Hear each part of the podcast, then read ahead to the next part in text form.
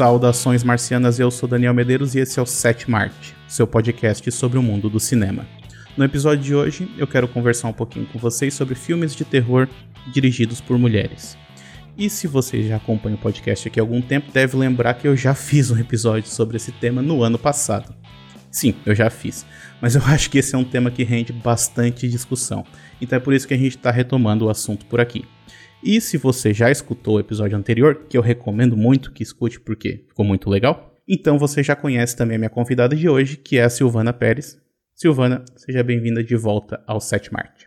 Uhul! Obrigada pelo convite, Daniel. Boa noite, ouvintes. Bom momento, ouvintes. Não sei que hora vocês vão ver esse episódio. Bom dia, boa tarde, boa noite, dependendo é. da ocasião. e, ah, eu tô bem feliz de estar aqui de novo. É, quando você me convidou para para falar desse tema de novo, né? Eu lembro que da outra vez eu tinha montado uma, uma lista e aí fui cortando, fui pegando quais que eu queria comentar, né? Daí já cortei também as que você tinha escolhido também. Então, aí eu atualizei a lista, mas eu resgatei alguma coisa lá de trás menos trabalho, né? Já tá mais preparada também. É, é, bo... é sobrou ainda, tá? Sobrou. So... É, porque uma coisa que eu também faço é essa questão de quando eu convido alguém pra participar aqui do podcast, né? Sempre nessa ideia de vão ser 10 filmes. Uhum. Então eu sempre, primeiro, deixo o convidado escolher os seus filmes primeiro, porque, né? Convidado tem prioridade. Uhum. E, mas eu procuro já fazer uma, uma pré-lista, assim, com, sei lá, com uns oito títulos, que daí eu vou cortando algumas coisas também, que foi mais ou menos o que aconteceu agora. falei, tem alguns uhum. filmes que eu quero falar. Mas se tu escolher eles antes, eu já posso, posso, né, descartar eles, que pelo menos eles vão ser falados. Não vai ser indicado por mim, vai ser indicado por ti também. Meio que não faz diferença. Já ajuda, né? ajuda bastante, porque é difícil escolher só assim. É, é, e aí já aconteceu também de. O que acontece? É, eu não ter preparado isso. E daí eu falei, ah, vamos, vamos então conversar sobre. O assunto é esse. Aí a pessoa vai lá e me manda cinco filmes. Exatamente os cinco que eu tinha pré-selecionado e eu não tinha outros. Daí eu fico meses. eu tenho que ver um monte de coisa agora para achar outros filmes. Então eu já procuro pensar nisso antes. Assistir filmes na velocidade 2 para dar tempo é. de escolher ou correr o risco de escolher coisas que a gente não viu ainda e que daí pode ser que não seja muito bom, né? Sim, Mas eu acho total. que nesse caso, porque né, foi uma coisa curiosa que aconteceu no, no episódio anterior que a gente gravou, no episódio sobre. A gente gravou outro também, né? Mas no sobre filmes de terror dirigidos por mulheres, que eu escolhi um filme que não era bom, mas eu escolhi por causa disso, né? Uhum. É, que foi o, Slumber Party Massacre 3. Sim, e há motivos. É sempre há bom motivo, falar de filme ruim também. É demais, demais. E eu acho que rendeu uma boa discussão também. Uhum, Nesse caso total. aqui, eu acho que a gente selecionou filmes. Uh, não, não chegamos a selecionar nenhum filme ruim, tipo, né? Expressivamente Sim. ruim. Sim. Uh, mas, obviamente, que uh, divergências de opiniões tem que ter mesmo. Né? Claro. Senão a gente só vai concordar um com o outro e beleza, gente. Acabou o episódio, é, beijo. Não vai ter discussão daí, né? É. Mas aí então, só para explicar um pouquinho da estrutura desse episódio. É, a gente selecionou então uma lista com 10 filmes dirigidos por mulheres, né? E a gente vai indicar esses filmes para vocês. Só que a gente não vai indicar tudo de uma vez. Pensando assim na dinâmica do episódio, pensando também de uma maneira de deixar ele um pouco mais até agradável para escutar, a gente vai dividir esse tema em dois episódios. Então, nesse primeiro episódio, nós vamos indicar cinco filmes, e no próximo episódio, a gente vai indicar mais cinco. Além disso, a gente ainda selecionou dois curtas-metragens que vão ser uma espécie de menção honrosa aí no final de cada episódio, né? um curta por episódio. Isso foi, inclusive, ideia da minha convidada. É... uma outra coisa que eu acho que é importante a gente fazer é a gente, chegando no final do episódio, a gente revisar aquilo, a, as nossas indicações. Ou seja, ah, quais foram os filmes que eu indiquei hoje. Foi esse, esse, esse, sabe? Retomar o nome dos os títulos de cada filme, porque Sim, muita gente fala que às vezes é difícil, tu, ah, não pegou o nome do, do filme, e daí depois escutou a gente falando sobre o filme, daí se interessou, mas aí tinha perdido o nome, daí não consegue uhum. voltar pra parte. Sim, vai, ach vai achar de novo onde tá, né? É, é exatamente. Boa, assim. Então, assim, é, não precisa se preocupar em anotar o, o nome dos filmes agora, porque a gente vai é, retomar isso no final. Eu espero que sim, pelo menos, né? Porque vai que a gente fala isso agora e esquece de fazer isso depois. Eu vou tentar lembrar daqui. É. Mas você também, um para você que também. tá ouvindo, é mais um motivo para ficar aí até o final do episódio. Tá? Isso. Acho que é isso então. Vamos lá? Sim. Bom, eu vou começar pelo filme mais antigo da nossa lista, que é O Mundo Odeia-me, da Aida Lupino, de 1953. And a good, good evening, ladies and gentlemen. This is Sam Hayes reporting your news final. At the top of the news tonight is the report that the hitchhike murderer, Emmett Myers, is still at large. Yesterday, the devil thumbed another ride, and William Johnson of Portland asked him to hop in. Now, William Johnson is dead. Acho que como a gente está tá falando de filmes dirigidos especificamente por mulheres, né? Eu só queria falar um pouquinho da Aida. Ela é londrina, né? Mas ela mudou para os Estados Unidos e ela começou a carreira como atriz. E depois ela virou produtora, roteirista. Ela tinha uma produtora com o marido dela, que era o Collier Young. Eles tinham uma produtora chamada The Filmmakers. E aí depois é, de anos assim como atriz, ela foi para direção, né? E um dos filmes que ela dirigiu, então, foi esse O Mundo Odeia-me, foi o primeiro filme no ar dirigido por uma mulher. E ela também foi a única mulher a dirigir um episódio de Além da Imaginação, o original, né? Ela dirigiu, uhum. se não me engano, em 64. E eu até, né, antes de, de oficialmente colocar esse filme na lista, fui perguntar pro Daniel se ele achava que era um terror ou não, né? E e assim, é, sobre o que é o filme, né? Então, por que que, por que, que ele tá aqui? É, o título original é The Hitchhiker, então, tipo, o caroneiro, né? É um filme sobre dois amigos, o Roy e o Gil, que saem para uma viagem de carro, assim, para pescar e acabam dando carona para um cara que era um, um, assassino em série. Então, ele já vinha. É, tem cenas, né, dele de ele matando outras pessoas, assim, uma moça que dá carona para ele e ele e ele mata ela. E depois ele pega carona com esses dois. Então ele já era um assassino que estava sendo procurado.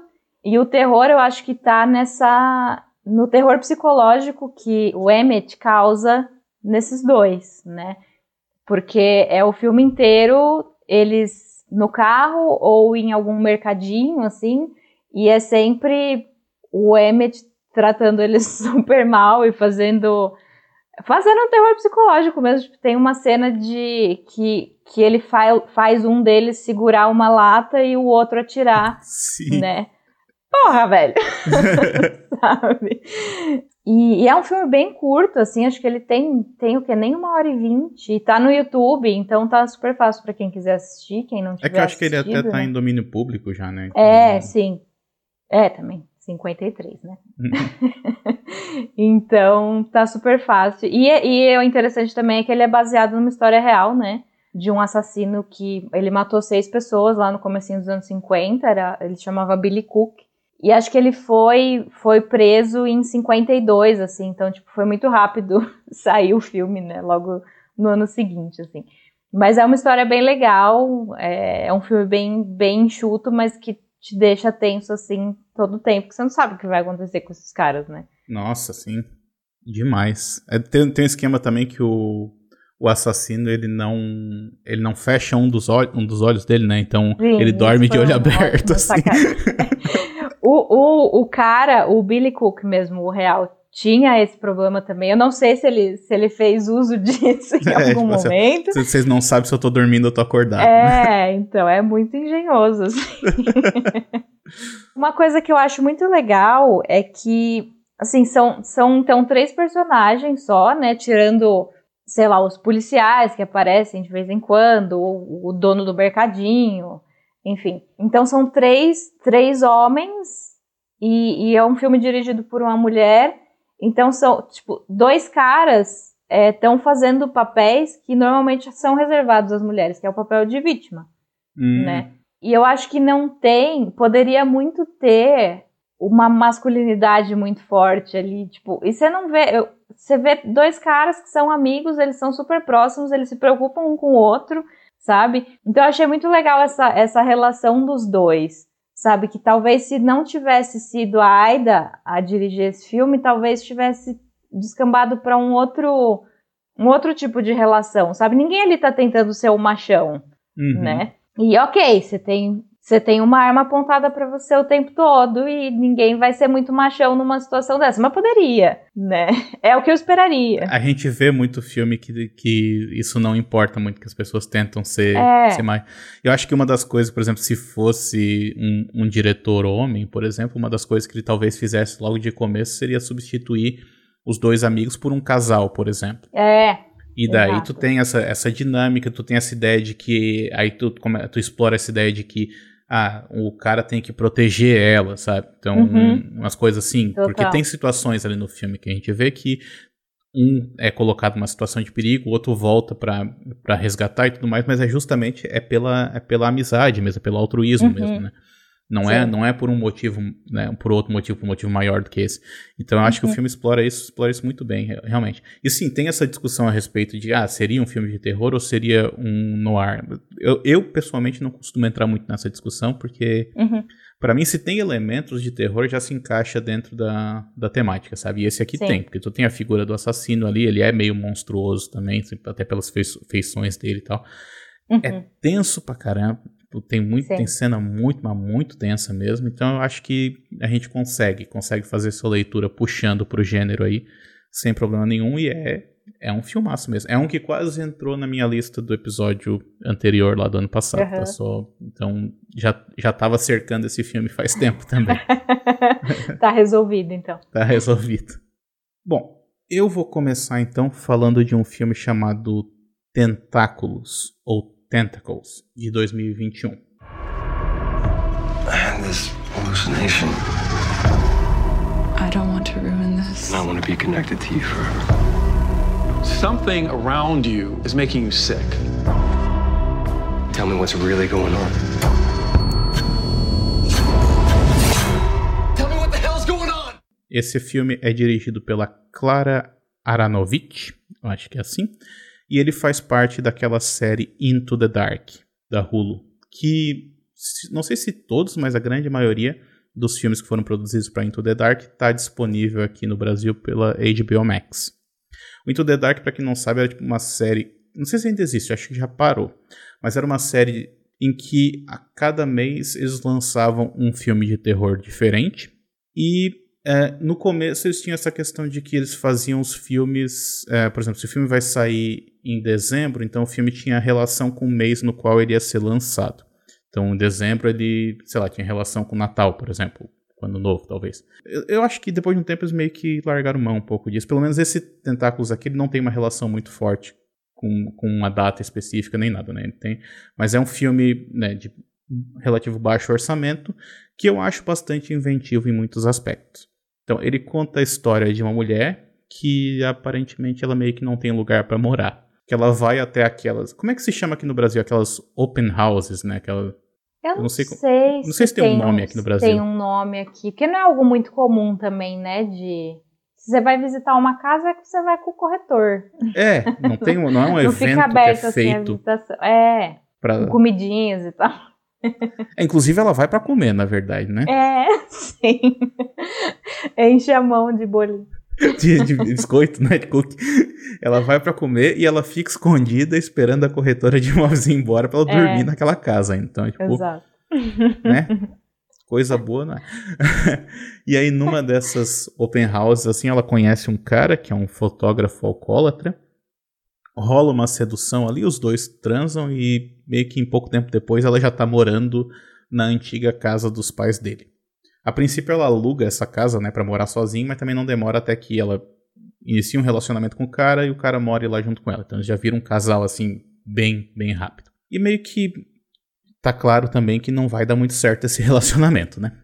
É, e se a gente prestar um pouquinho de atenção assim nos, nos diálogos, assim, a gente consegue perceber mais ou menos para onde que o filme vai, apesar de que ele não necessariamente explica muita coisa. Mas tem uma hora, por exemplo, que ela fala que ela tem um dinheiro acumulado das vidas passadas dela. Esse, esse é o termo que ela usa. Em outro momento, ela fala que se ela pudesse morar em qualquer lugar, ela moraria embaixo d'água. Uhum. E tem um outro momento que ela fala também que ela tá morando em Los Angeles porque é a última parada antes do oceano. Ela não. Se tu juntar isso com o título do filme, pelo, tu já sabe mais ou menos pra onde que Tu não vai adivinhar. Tem grandes surpresas. É. Não, eu acho que surpresa ainda tem, porque, tipo assim, o que acontece no filme é bizarro.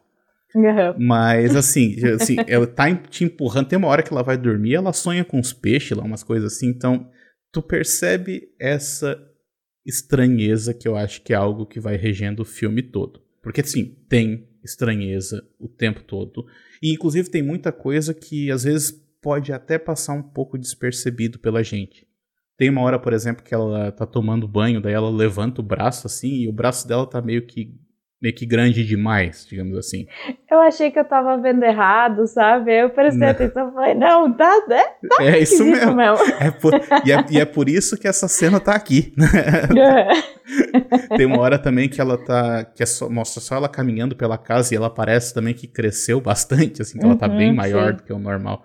Total. E essas, essas estranhezas elas vão se acumulando, assim. Mas o que eu acho mais legal nesse caso é que ela não necessariamente se acumula para que para chegar num, numa explicação, sabe?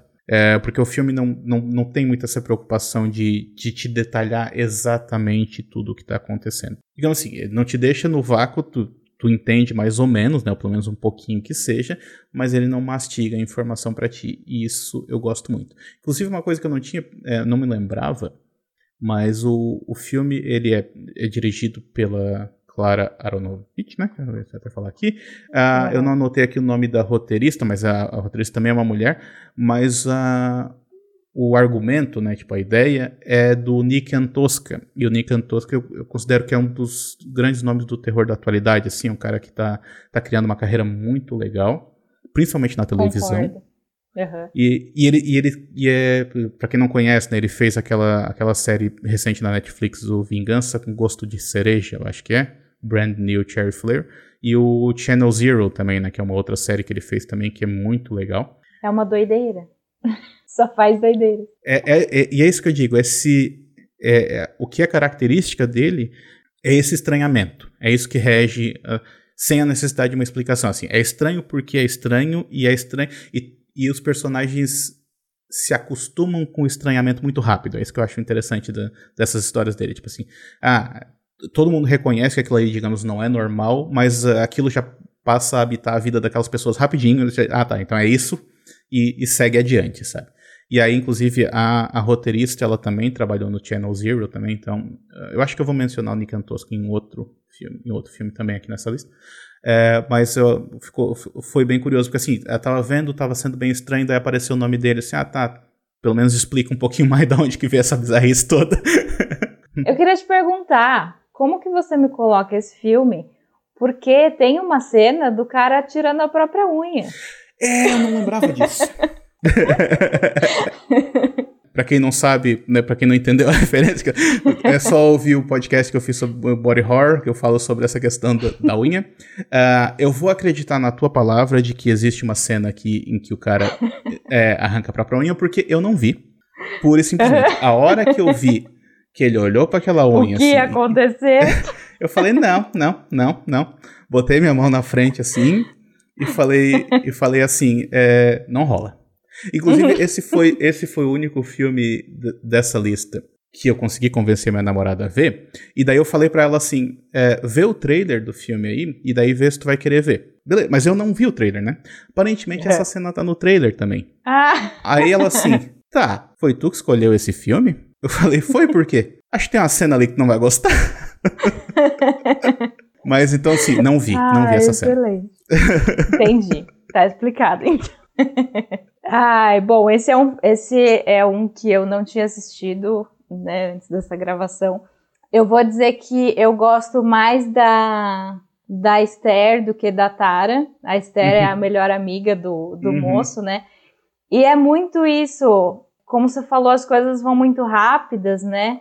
E acho que tipo, esses relacionamentos que acaba sendo, tipo, o sexo é tudo que há, né? Por mais que, tipo, ah, é, né, a, o cara fala que a Tara melhorou a vida dele, porque ele começou a fazer as coisas que ele queria fazer, mas acho que isso fazia parte ali dessa, dessa sedução dela, né? Porque uhum. teve um motivo também para eles se juntarem tão rápido e ser tão intenso, assim, tudo. Mas é isso, acho que esses relacionamentos assim acaba sendo tudo muito superficial e, e tem um fim rápido também, né?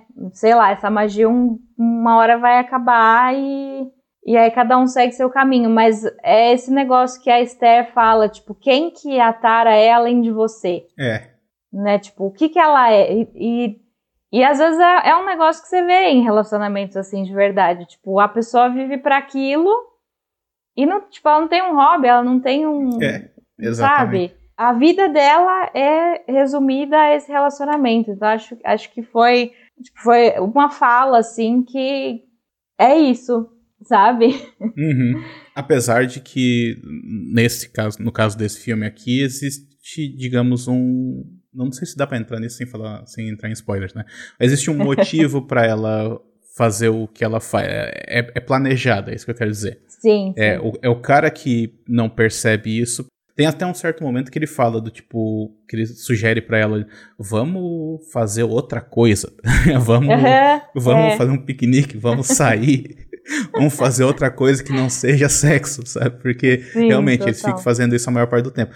Tem uma questão de manipulação ali, de manipulação da expectativa mesmo, do que, que ele esperaria que fosse um, na cabeça dele, o que, que seria um relacionamento saudável, uhum. né? Sim. Que não é nada saudável. É, total.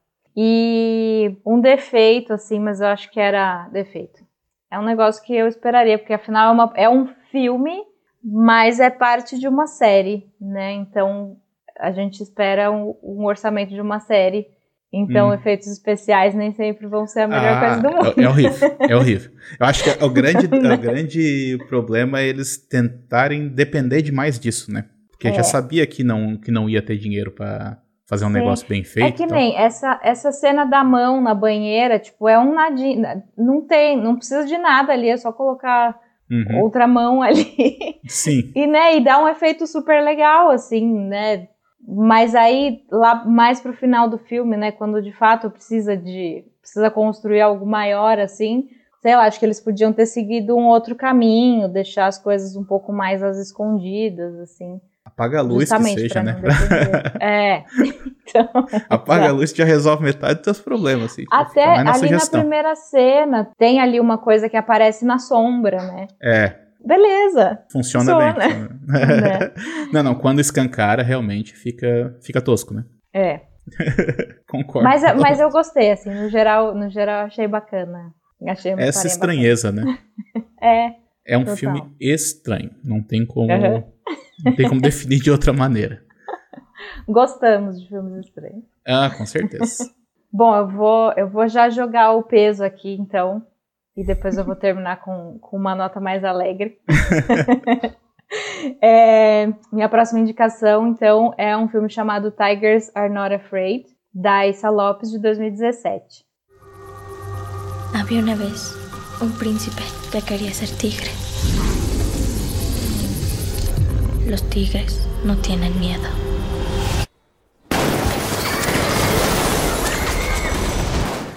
Eu tô usando esse título porque esse filme passou no Fantaspo aqui em 2018 e foi o título que, que foi usado, né? Mas o filme é mexicano e o título original dele é Vuelven. É, a Issa é mexicana, né? Então, sei lá. Eu não gosto muito dessa ideia de usar títulos em inglês, mas mas é como, é, é, é como chegou aqui, mas foi também a única vez que ele foi exibido aqui, ele não tá em nenhum streaming, nada, então...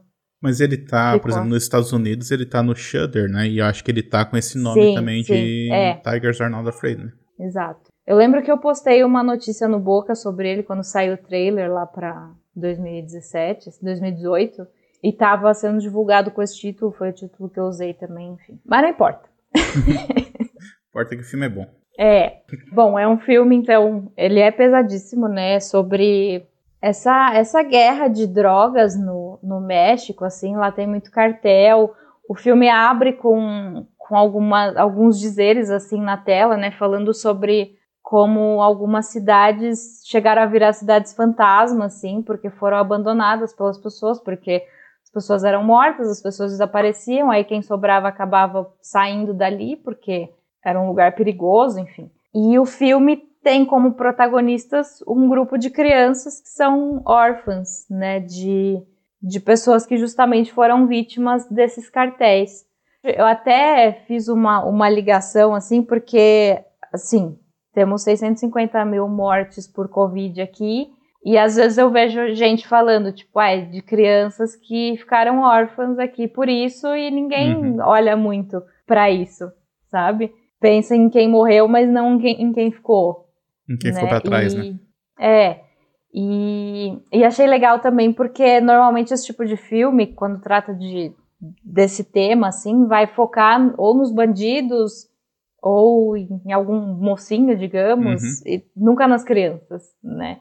Então, o filme começa, ela tá na escola e a professora tá falando de contos de fadas, personagens de contos de fadas e tal, e começa um tiroteio lá fora, todo mundo deita no chão, todo mundo desesperado. E a professora tá deitada no chão do lado dela, do lado da menina, e ela tá com três pedaços de giz na mão e fala pra menina, ó, oh, são seus três desejos. E uhum. a menina guarda aquilo, né? E aí ela vai para casa, a mãe dela não tá e a mãe dela não volta mais. E daí, mas a menina sabe que ali perto tem essa esses quatro meninos, né, que que no começo são é, são crianças, né? Tipo, mulher uhum. aqui não entra é, meninos contra meninas. É. Então, não vamos te aceitar você dá má sorte. Está com fome, o problema é seu. Sim. Né? Mas enfim, ela acaba ficando. E aí a, acontece uma parada lá que é, um dos meninos rouba o celular de um dos, dos traficantes ali, né? Um dos uhum. membros do cartel. E eles querem esse celular de volta. E aí merdas acontecem. Mas aí no, no, tipo, isso poderia ser só um filme de drama e ação, mas tipo, uhum. tem esse elemento fantástico, né? Porque tem a. Quando a menina sai da escola ali no começo, a primeira coisa que ela vê é um cara morto no chão, coberto, e desse cara sai, tipo, um rastro de sangue que vai seguindo ela até em casa, assim. Uhum. E aí você já até, né, presta atenção para onde vai esse sangue, você já saca o que aconteceu com a mãe dela, né? Porque ele vai bem para um vestido e se espalha, assim. É, Sim. É muito triste. É muito triste, é muito triste perceber isso antes da, da personagem ainda. Exato. E aí tem a, meio que o fantasma da mãe dela, né? Que, que vai acompanhando ela, assim. Enfim, então você vê as crianças tendo que lidar com esse problema, com ser, serem perseguidos por membros de, de um cartel. Uhum. E tendo que, é, mesclando essas cenas em que eles têm que meio que ser adultos, porque eles têm que lidar com a vida sem pais, sem responsáveis, sem ninguém, e momentos deles sendo crianças, né? Tipo, entrando num, num prédio abandonado e achando umas bolas lá e Sim. começando a brincar com elas. Tem um palco, ah, vamos fazer aqui um. Show de talentos, uma coisa assim. É. Né?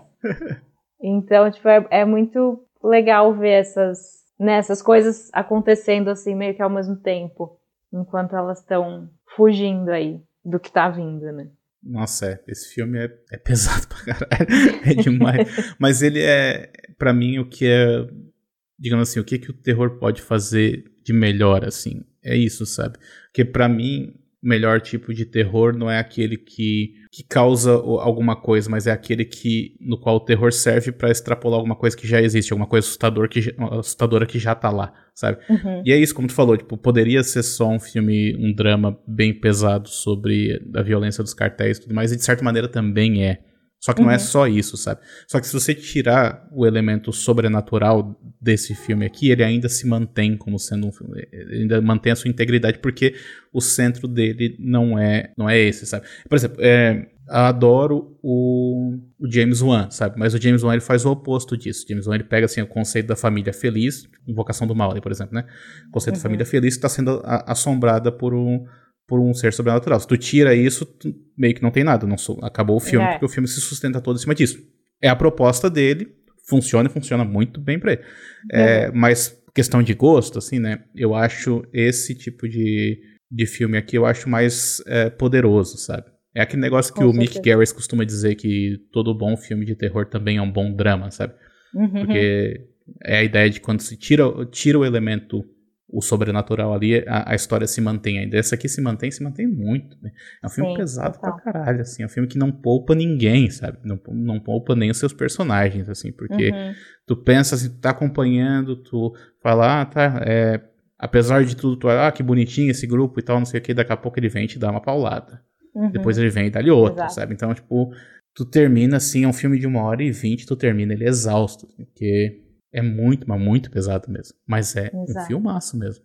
Ele é demais. Assim, aqui no Brasil a gente. Tipo, esse filme é pesado, mas ele não é exatamente uma surpresa, né, pra gente. Ah, Todo não. dia a gente vê notícia da, da polícia matando criança na favela, sabe? Uhum. E, mas eu vi umas entrevistas com a Issa, porque o filme rodou o mundo, né? Passou por uhum. vários festivais e tal. E as pessoas falando que, tipo, não sabiam que esse tipo de coisa acontece, sabe? Uhum. Porque dependendo de onde você tá, também aqui não, não sei de nada desse mundo horrível lá fora, tá tão longe. Até porque a imagem, a imagem internacional do México é, é são as praias, né? Sabe? Tipo, é essa imagem que vende, assim. Tipo, então, não é essa imagem urbana, sabe? Dessa, dessa juventude abandonada ali. Uhum, sim. Tava lendo uma entrevista de uma moça que, que entrevistou a Issa e ela é. Agora eu não vou, não vou lembrar o país. Não sei se era no Congo. Mas essa, a entrevistadora era de lá e ela fala, ah, porque lá também, né, tem essa, a cena das crianças fazendo show de talentos Tipo, rolou uhum. recentemente lá, não sei o que. Aí aí você falou, eu também não sabia disso. Uhum. Sabe? Tem coisas que, que tipo, não sabia que tá acontecendo ali também, sabe? Por mais que eu esteja vendo isso acontecer aqui, até, até onde eu tô estendendo, sabe? Sim, sim. Mas é um filme que super vale a pena. Ele é, ele é um. A Issa trabalha com o Guilherme Del Toro, né? E se você pega, por exemplo, o Labirinto do Fauno, a personagem principal, ela a magia para ela é um escape, né, da realidade. Uhum. E aqui não, a magia tá na realidade. Não é, não é um escape ela para a realidade, é, tipo, é um né? pior. É, exato. Eu acho sentido. muito legal essa fazer dessa forma também. Mas faz sentido ela trabalhar com o Del Toro também, né? Porque o Del Toro deve ver muito dele em início de carreira ali, né? Tipo, uhum. dele na Espinha do Sim, Diabo, total. por exemplo. É, exato. A Issa tá fazendo um filme que, que é, so, é um faroeste de lobisomens que o Del Toro vai produzir. Então, já vou colocar na lista pro próximo episódio que a gente vai gravar. Já temos um filme pro próximo episódio. Esse com certeza vai entrar. Filme que ainda nem saiu, já, vai, já tá na é. lista, tá? Então anotem aí. Não tem nem já. nome. Não. Faroeste é. de lobisomens, o que mais eu preciso? Não precisa mais nada, né? O meu próximo filme, então, é uma produção brasileira chamada Sinfonia da Necrópole de 2014, dirigido pela Juliana Rojas. Leonardo, você tem que parar de pensar nessas coisas e cavar. Ser oveiro é minha grande satisfação. Não ia, não. Eu gosto bastante dos filmes da, da Juliana Rojas, né? Ela, ela já tinha feito outros longas-metragens em parceria com o Marco Dutra. É, filmes como Trabalhar Cansa, como As Boas Maneiras, que são dois filmaços, na verdade. E aí, né, por um tempo ali, eles meio que se. Entre o Trabalhar Câncer e as Boas Maneiras, eles meio que se separaram assim para fazer filmes sozinhos. E aí ela fez esse daqui, depois eles voltaram para fazer as Boas Maneiras. E esse aqui, assim, esse A Sinfonia da, da Necrópole, né, ele é bem diferente dos filmes que eles fizeram em dupla, porque né, enquanto aqueles outros filmes são mais densos, são mais pesados, assim, esse daqui é uma comédia musical de terror. Então, assim, bem diferente. Só que apesar disso, eu acho que esse filme aqui também traz algumas mensagens políticos sociais que são comuns à filmografia deles. Por quê? Vamos ver então. O filme conta a história do Deodato, que é um aprendiz de coveiro, que na verdade não é muito bom no, no trabalho que ele faz, no trabalho dele. É, e por ele não ser muito bom no trabalho dele, na verdade, é que ele acaba sendo relegado a, a uma outra função. Ele precisa ajudar uma mulher que veio até o cemitério para supervisionar a reorganização que eles vão fazer lá nos túmulos a ideia do, da organização do cemitério, da diretoria do cemitério, né, é fazer um, uma espécie de um cemitério vertical, assim, que é todo chique, assim, para poder dar conta da, da alta demanda. Só que daí para isso eles vão ter que mover alguns corpos e tomar algumas sepulturas abandonadas. E aí eles começam todo esse processo e tal, e obviamente que algumas coisas começam a acontecer, que é o que mais puxa pro lado do, do terror, né? É, mas, como eu falei antes dessa questão da, do primeiro do humor, eu gosto muito do humor desse, desse filme aqui. Ele explora aquela ideia que eu também não sei se tem tradução, mas que no, na comédia americana ela é chamada de o ensemble, né? O ensemble, que é o, a ideia de que assim são filmes com vários personagens, são filmes ou séries, né, com vários personagens, em que cada personagem tem a sua própria história que não é necessariamente relacionada à história do protagonista. Então, por exemplo, tu tem aqui, nesse caso aqui, tu tem o coveiro, que ele tem uma relação com a mulher da floricultura, só que isso não influencia em nada na, na, né, no protagonista em si. Da mesma maneira, tu tem ali o padre que precisa atender os seus fiéis, e daí tem um específico que é muito legal, que ele é um velho que tenta garantir o, que o túmulo dele vai estar disponível quando ele morrer. Tipo, e daí ele tá o tempo todo lá assim, não, mas eu vi que vocês já cavaram duas covas hoje. Não, quando eu morrer não vai ter nenhuma disponível para mim, tá? Então, tipo, ele tá lá o tempo todo. E eu acho que essa parte da, da comédia do filme, eu acho que funciona muito bem. A parte do musical em si, porque assim, eles cantam e dançam de vez em quando, bem de vez em quando, assim, então, tipo, se não gosta de musical, não acho que isso vai necessariamente te tirar do filme, né? Porque é, é, é bem tímido, assim, essa parte do musical, inclusive é uma coisa que não vou dizer que é um defeito, mas é uma coisa que me agradou menos no filme, porque assim, eu gosto bastante de musical. E uma das coisas que eu mais gosto no musical são as coreografias. E daí, assim, questão de coreografia, esse filme aqui ele não tem não tem muito, assim, né? Eles, eles dançam assim um pouquinho, mas eles ficam mais assim parados no mesmo lugar e tal. Fazem umas dancinhas mais, mais tímidas também. Tem, eu acho que uma exceção, que é a, digamos, a canção dos mortos. Essa eu acho que é onde ela sabe, é mais criativa, assim, né? quando ela puxa mais pra esse musical clássico mesmo, sabe, assim, com, tem uma, uhum. toda uma coreografia que é bem trabalhada, assim, é, é todo estilizado, eu acho que funciona e funciona muito bem. Mas que eu falei antes também dessas questões que são comuns a, ao cinema do, da Juliana Rose e, e, ao cinema do Marco Dutra, né, dos, dos filmes que eles faziam junto.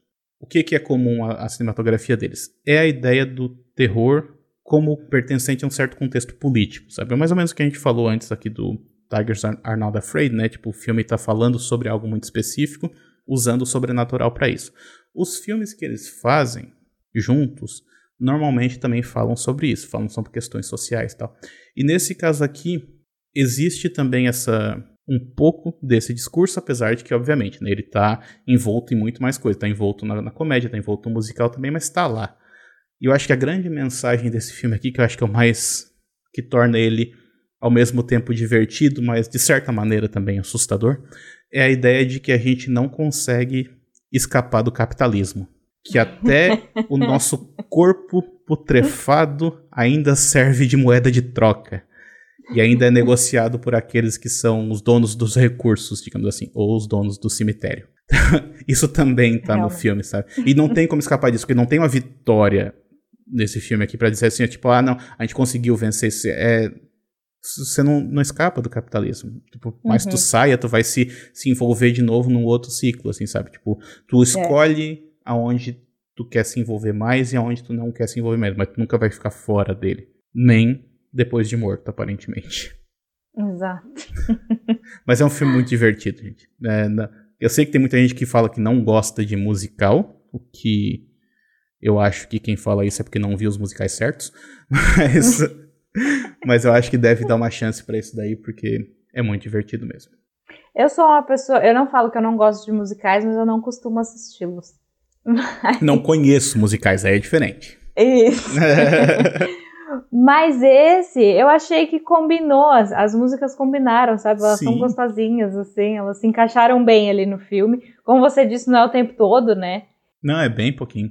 É, mas eu, eu gostei, assim, dessa montagem com as músicas.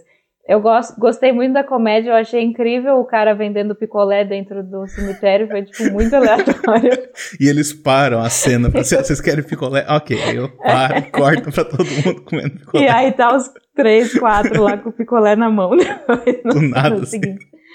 O cara oferecendo a hóstia pro Deodato comer, tipo, de lanchinho. Ele, não, pode pegar, não tá abençoado ainda. E é boa, né? Ah, eu achei muito bom. Ah, a presença da Luciana Paz já é um, um uhum. ponto para mim, qualquer coisa que ela, que ela está, uhum. né?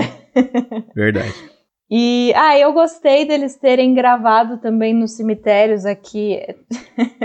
Tem uma coisa que a, a Michelle Henriques, que faz o The Witching Hour, ela sempre fala que, ah, eu gosto quando as pessoas filmam as coisas na minha cidade, porque tipo, ai, olha, eu estava lá semana passada, sabe? Então é legal ver, tipo, esse bar, o Bar Vivos, que é na frente do cemitério, que eu hum. acho ótimo, ele é mesmo na frente do cemitério do Araçá. ali perto do metrô Clínicas, né? Então, uhum. quem quiser ir para São Paulo, quiser ir lá.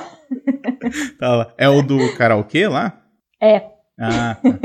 Eu, eu nunca fui lá. Karaokê é uma coisa. Assim. É uma coisa que é forte em São Paulo, né? Sim, na Liberdade tem bastante. Uhum. Na Liberdade tem, tem, tipo, tem até. Tem desde o Porque Sim, uhum. que é um desses que tem essas salas, né? Você uhum. reserva uma sala e você leva seus amigos.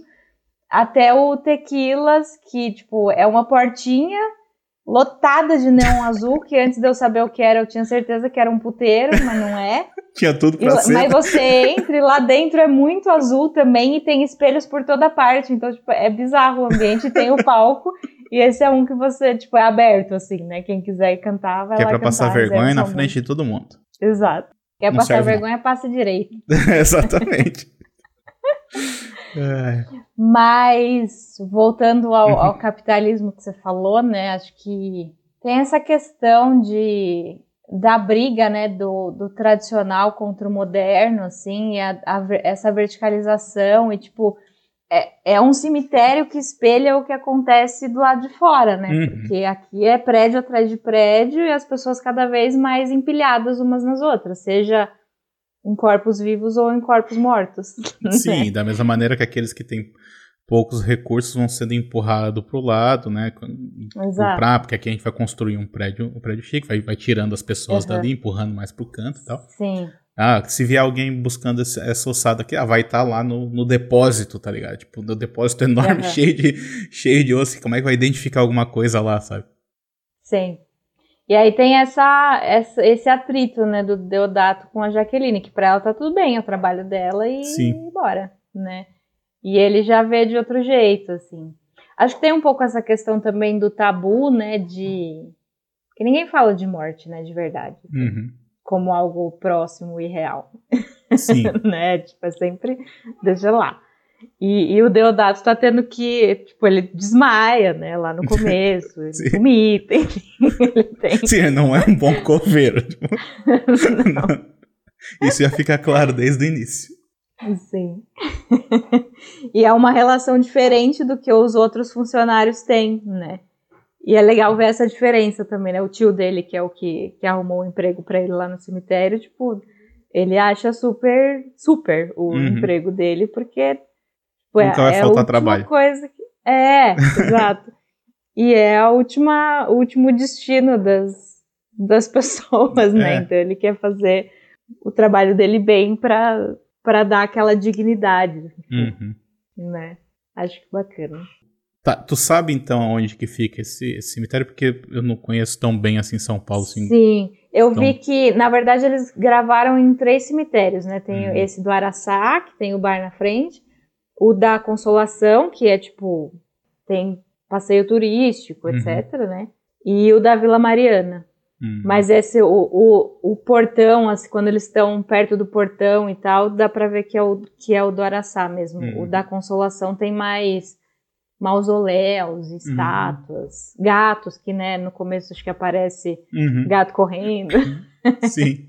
Bom, minha última indicação, então, como eu disse, né, vou trazer um clima mais leve agora. é um filme que eu não dava nada para ele quando eu ouvi falar. É o Slacks, da Elsa Kephart, de 2020. This is such an important night for us. A lot of people have been very keen to get their eyes on it. Genes that automatically adapt to your body size. The Super Shapers!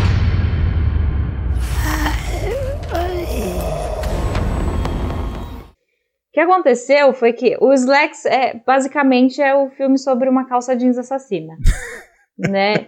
E aí, gente, a gente tem objetos assassinos, sabe? Eu nunca me interessei tanto assim por eles. Teve aquele filme de não muitos anos atrás, o In Fabric, que é o do vestido. Pois é, eu não vi esse ainda. Eu não cheguei a ver, mas todo mundo falou tão mal dele, mas tão mal do coitado, que eu falei, ah, depois eu vejo também. E o Slacks, né, sei lá, mais um. Mas daí, chegou no fim do ano passado, ele começou a aparecer em todas as listas de melhores filmes. Meu Deus. Como? Aí fiquei curiosa. e fui assistir e achei divertidíssimo, assim. Não é Sim. nenhuma obra-prima, mas é um filme divertidíssimo. Uhum. é sobre. É, é uma loja, né? Tipo. Essas. É loja de roupas, né? Mas essas que tem coleções e. Da uma semana já mudou a coleção, uhum. né? Coleção primavera, verão, outono, inverno, cada, cada estação tem a sua coleção. É, inclusive eu fiquei pensando assim, para fazer um comparativo, por exemplo, com as lojas aqui que tem no Brasil, seria mais ou menos uma Zara, seria uma Forever 21, acho que mais uma Zara talvez, é, né? Com poucos sim. funcionários, mais é, espaçoso, seria mais ou menos assim, e, né? É, e esse ambiente muito iluminado, assim, tipo, eles têm toda, toda essa, essa carinha, né, de... Essas lojas têm a, a sua carinha, assim, tipo... Uhum é, do jeito que, que as roupas, os manequins são colocados, é tudo muito estilizado e tal. E é uma merda, assim. eu a, o filme, tipo, ele é divertidíssimo, mas ele tem muitas críticas, né? Tem, e uma delas espera, é esse tipo de loja, assim. E mas é isso, é uma loja dessas que os funcionários vão virar à noite trabalhando ali para fazer a troca de coleção. Só que, tipo, tá todo mundo esperando. É como se fosse o novo iPhone. Tipo, tá todo mundo esperando essa nova coleção, né? E então a loja é meio que lacrada a noite inteira, ninguém entra, ninguém sai, porque ninguém pode ver antes também, né? E, e, uma das peças dessa coleção é esse jeans que se adequa ao corpo de quem tá usando. Então, tipo, ele vai cair bem em todo mundo. É o tamanho único que serve em alguém, né? Exato. Normalmente tamanho único não serve ninguém. Sim. Só que é isso, o, a calça, tipo, ela sai da prateleira assim e ela. Primeiro, quem a veste acaba sendo morto, tipo, cada, as mortes. Eu, eu gostei muito das mortes, tem muito gore. tipo, são mortes criativas, assim. São, tipo, cada morte é de um jeito, né?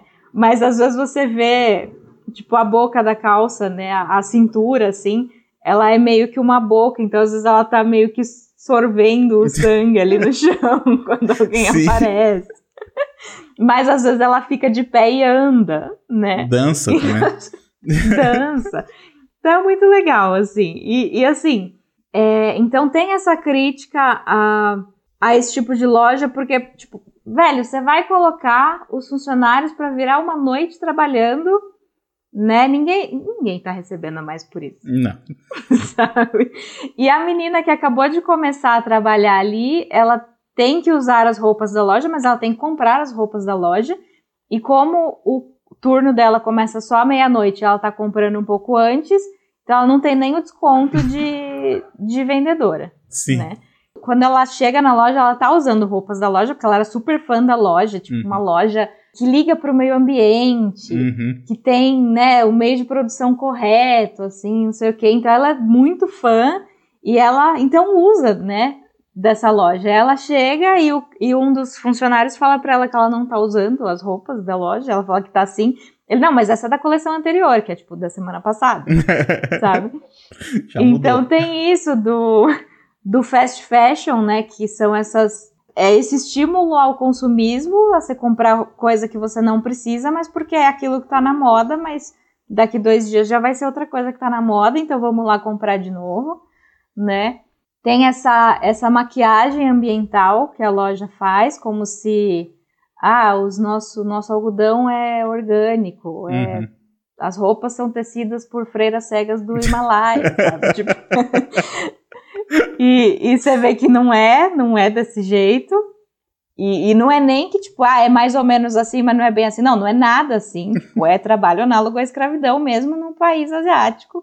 Sabe, como tudo que você pega a sua roupa, olha a etiqueta, tá lá, made in Vietnã. Uhum. Quem tá fazendo lá no Vietnã, sabe? Uhum. É, e tem essa questão do, dos transgênicos, dos agrotóxicos, né? Porque não é o algodão das fresas do Himalaia, é um negócio da, ali na monocultura, na destruição e, e é isso, sabe? E eu até estava vendo, não faz muito tempo saiu uma reportagem sobre roupas descartadas no deserto do Atacama. Hum. Ele tem, é tipo um cemitério de roupas, assim.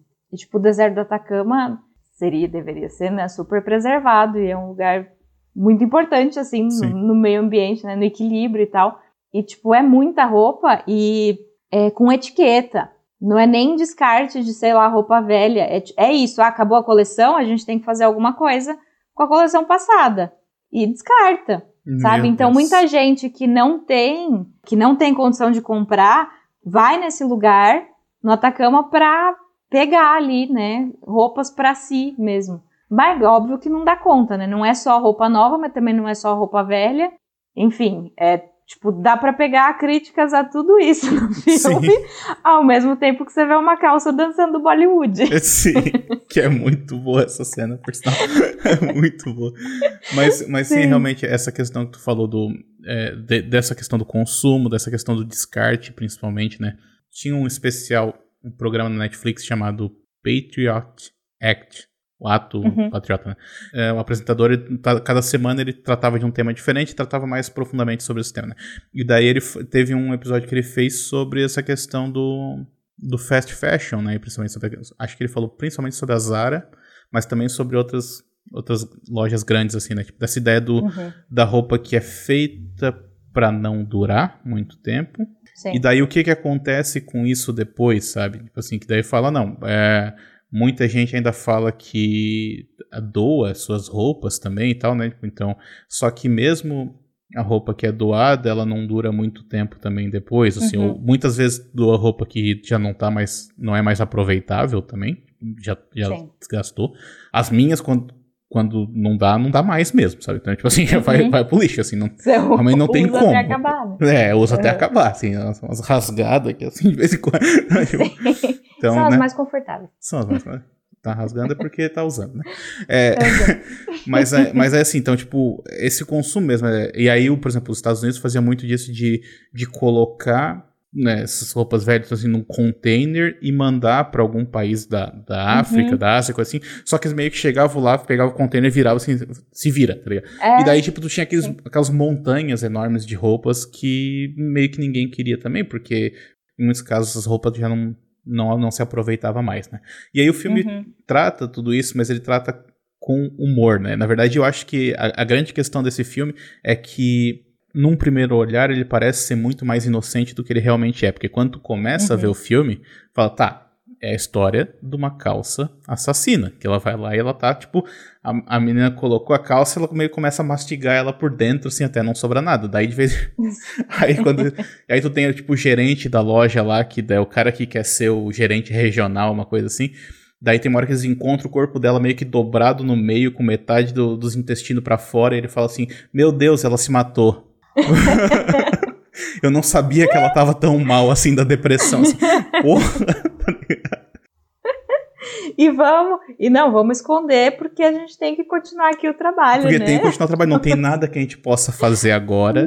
Não. e realmente, eles tratam a, a, coleção como sendo o novo iPhone mesmo, né? Então é, é uhum. assim, realmente tá todo mundo querendo ver, isso é um grande segredo, ninguém pode, pode ver isso. E trabalhar a noite inteira também. Então, e, e, o regime de trabalho deles lá é muito bizarro, assim, porque tu vê que é, claramente tu tem aqueles, aquelas pessoas que realmente se dedicam para aquilo, ao ponto de, né, de ignorar todo o resto, como é o caso desse, uhum. de, desse gerente, mas tu tem aquelas pessoas que simplesmente estão lá, tipo, fazendo seu trabalho meio que foda-se. Que é mais ou uhum. menos a minha visão de mundo, assim, né? Não vai se matar para fazer, sabe, para fazer os não, outros não enriquecer. Né? não. Exatamente. tu não vai fazer isso. Então, e, e, aí tu tem essa, essa menina ali no meio que no começo ela meio que não tem muita voz, assim, né? Porque ela vai sendo levada de um lado pro outro, até o momento em que ela começa a se impor um pouco mais.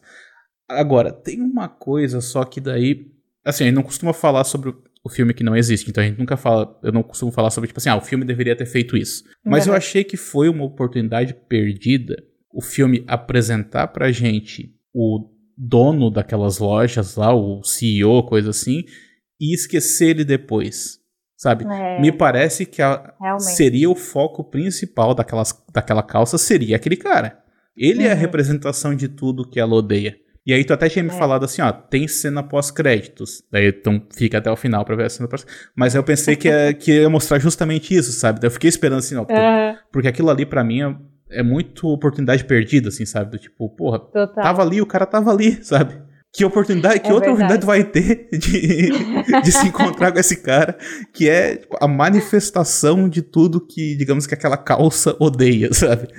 É, e não é como se a calça tivesse se esforçando muito para esconder o que ela tava fazendo. Não, né? isso é uma, é uma qualidade do filme, né? Porque ela não Sim. demora pra. Porque tu pensa assim, ah, não, então ela vai ficar pegando um a um, assim, ah, Uhum. as pessoas, daí, tipo, até meio que não sobra ninguém. Ela faz isso duas ou três vezes, daqui a pouco ela tá, tipo, se movimentando na frente de uma câmera, sabe? Enforcando uma pessoa É, enquanto ela tá sendo filmada. Então, Exato.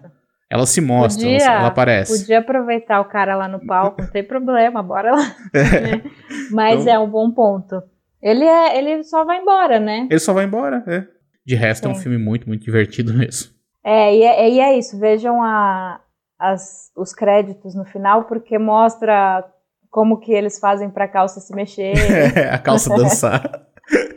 é, é Realmente. divertido. Ah, e tem uma fala também que eu, que eu gostei muito, que, que é esse, o gerente, né? Que a, a menina vai chamar ele por alguma coisa, e aí ela chama de senhor, não sei o que, né? O sobrenome dele. Sim. Aí ele, não, pode me chamar de Craig, aqui nós somos todos iguais. É tipo comunismo, só que não. só que não. É tipo comunismo, mas na verdade não.